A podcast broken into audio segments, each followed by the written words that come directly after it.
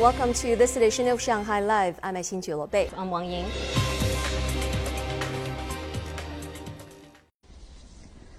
China drew 1-1 with South Korea last night in an Asian women's football qualifier match for the 2024 Paris Olympics, a result that left both teams failing to qualify. The match was held in Xiamen, Fujian province. Zhang Yue has more. South Korea had its best scoring opportunity of the first half in stoppage time when Ji So-yun hit the post in a counterattack after receiving a through ball from Phair Casey. The away team broke the deadlock in the 63rd minute as Shim Seo-yeon headed home from a free kick. 15 minutes later, Wang Shanshan's header leveled for China after a precise cross from Yan Jinjin. China almost scored a winner in the 85th minute, but Yan's one-on-one shot in the penalty area went just wide. I feel sorry that we didn't win the match. I want to thank my players for trying their best. We wanted to improve our match, but it didn't work out. We have to learn from all the losses and find the right path in the future. Australia, the DPRK, and Japan qualified as group winners, while Uzbekistan also advanced to the final stage of Asian qualifiers. Two of those four teams will qualify for the Paris Olympics. 张悦，上海 Live。High tech and pharmaceutical companies are once again highly anticipated exhibitors at the upcoming Import Expo, bringing advanced technologies and striking deals with local firms. Reporter Zhang Shishuan talked to two of them and finds out what's new about this year's event. We all think of glass as fragile, but as one company at CIIE is proving, it doesn't have to be. This piece of glass ceramic is tough and resistant to extreme temperatures it's a crucial component in the new Mozi telescope opened in China's Qinghai province in September, the largest of its kind in the northern hemisphere. German high-tech developer Schott will for the first time bring its astronomy materials, including its glass ceramics, to the Import Expo. Astronomy is a mega trend, and as we know, also in China, there are coming up a lot of projects in astronomy areas. So, and we want to show our products and our applications to the audience. We did a lot of investments in the last five years, for example, 170 million euro we invested here in China uh, in different uh, areas, but now we will not stop with this investment in China and we will invest a lot in China also for this astronomy application. The company's material is now also used on the world's largest optical telescope currently under construction, the Extremely Large Telescope.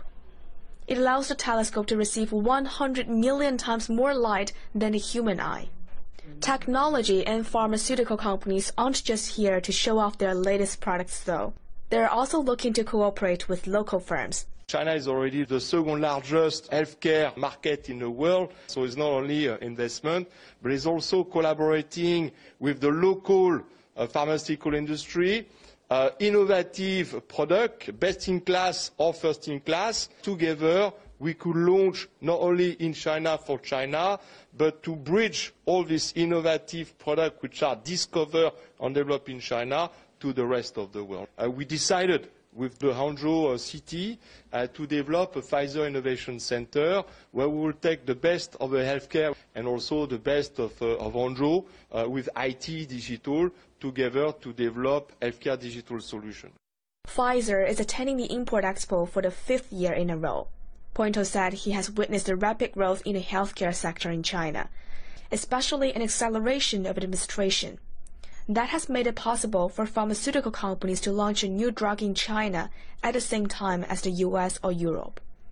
Zhang Shixuan Money Talks. China's permanent representative to the United Nations, Zhang Jun, yesterday said the situation in Palestine and Israel is at the top of the Security Council's agenda this month, and it's imperative to promote a ceasefire and halt the fighting. Lei Shuran has more.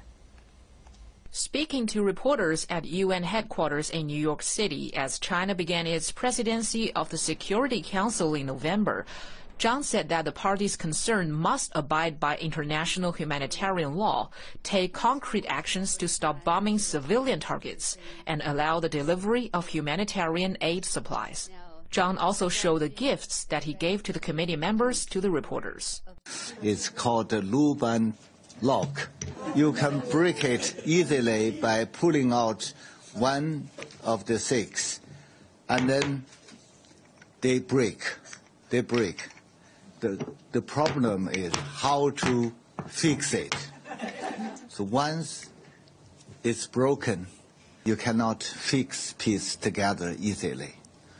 We may also take it as the uh, serious challenges ahead of us. It needs our solidarity.